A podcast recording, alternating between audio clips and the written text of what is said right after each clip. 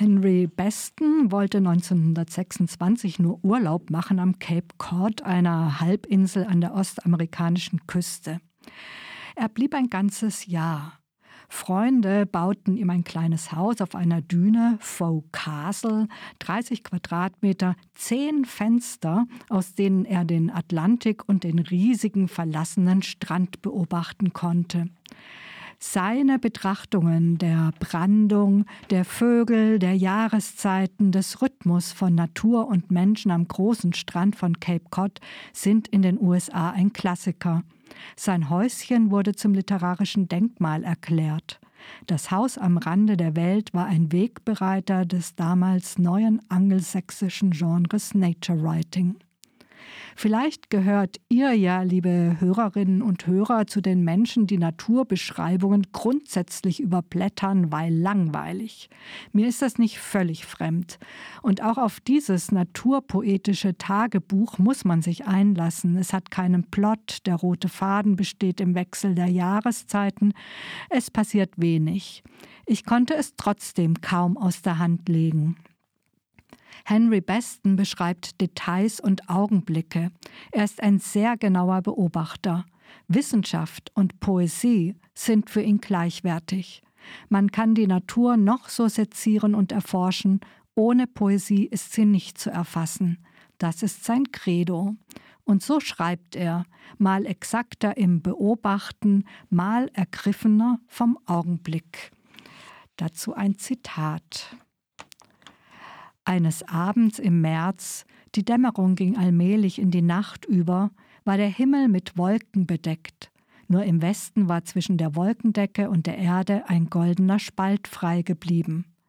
Auf meiner einsamen Düne war es sehr still und sehr friedlich.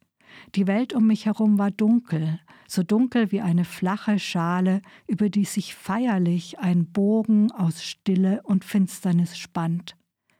Dann hörte ich ein vertrautes Geräusch, und als ich mich zur Marsch umwandte, sah ich einen Flug Gänse, der vor dem Spalt mit dem verglühenden goldenen Licht über die Salzwiesen flog.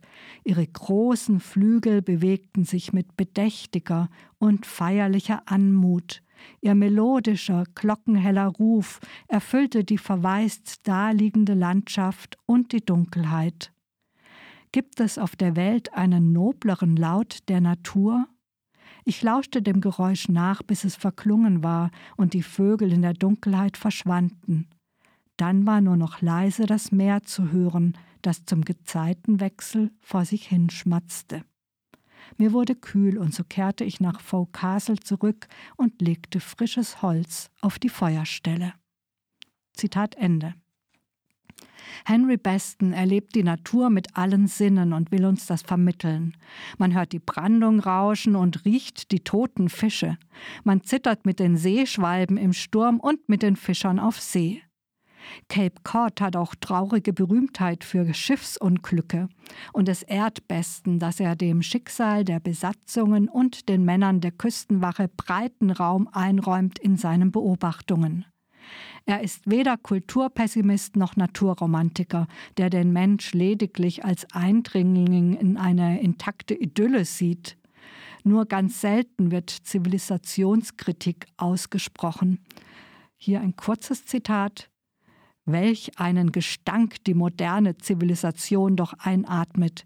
Wie konnte es so weit kommen, dass wir derart schlechte Luft inzwischen klaglos ertragen?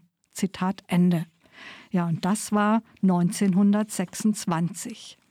Ein Jahr lang schrieb Besten Tagebuch, brachte seine detaillierten Beobachtungen aber erst zwei Jahre später in literarische Form.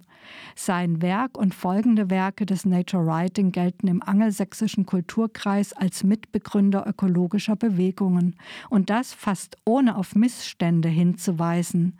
Vielmehr erweckt er ein Staunen und Sehnen nach Natur, nach einem Leben in ihrem Rhythmus und den Wunsch, sich in dem Prozess der Schöpfung, der nach Besten nicht abgeschlossen ist, sondern fortwährt, künftig respektvoller zu integrieren.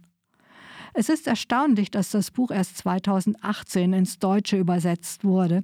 Vielleicht hat uns hierzulande der Moralismus von Thoreaus Walden die Lust auf weiteres Nature Writing verdorben. Davon ist Henry Bestons Das Haus am Rande der Welt weit entfernt.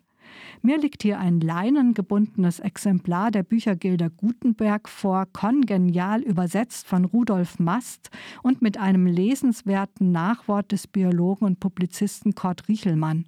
Es ist ein Nachdruck der 2018 erschienenen ersten deutschen Ausgabe des Mare Verlag Hamburg.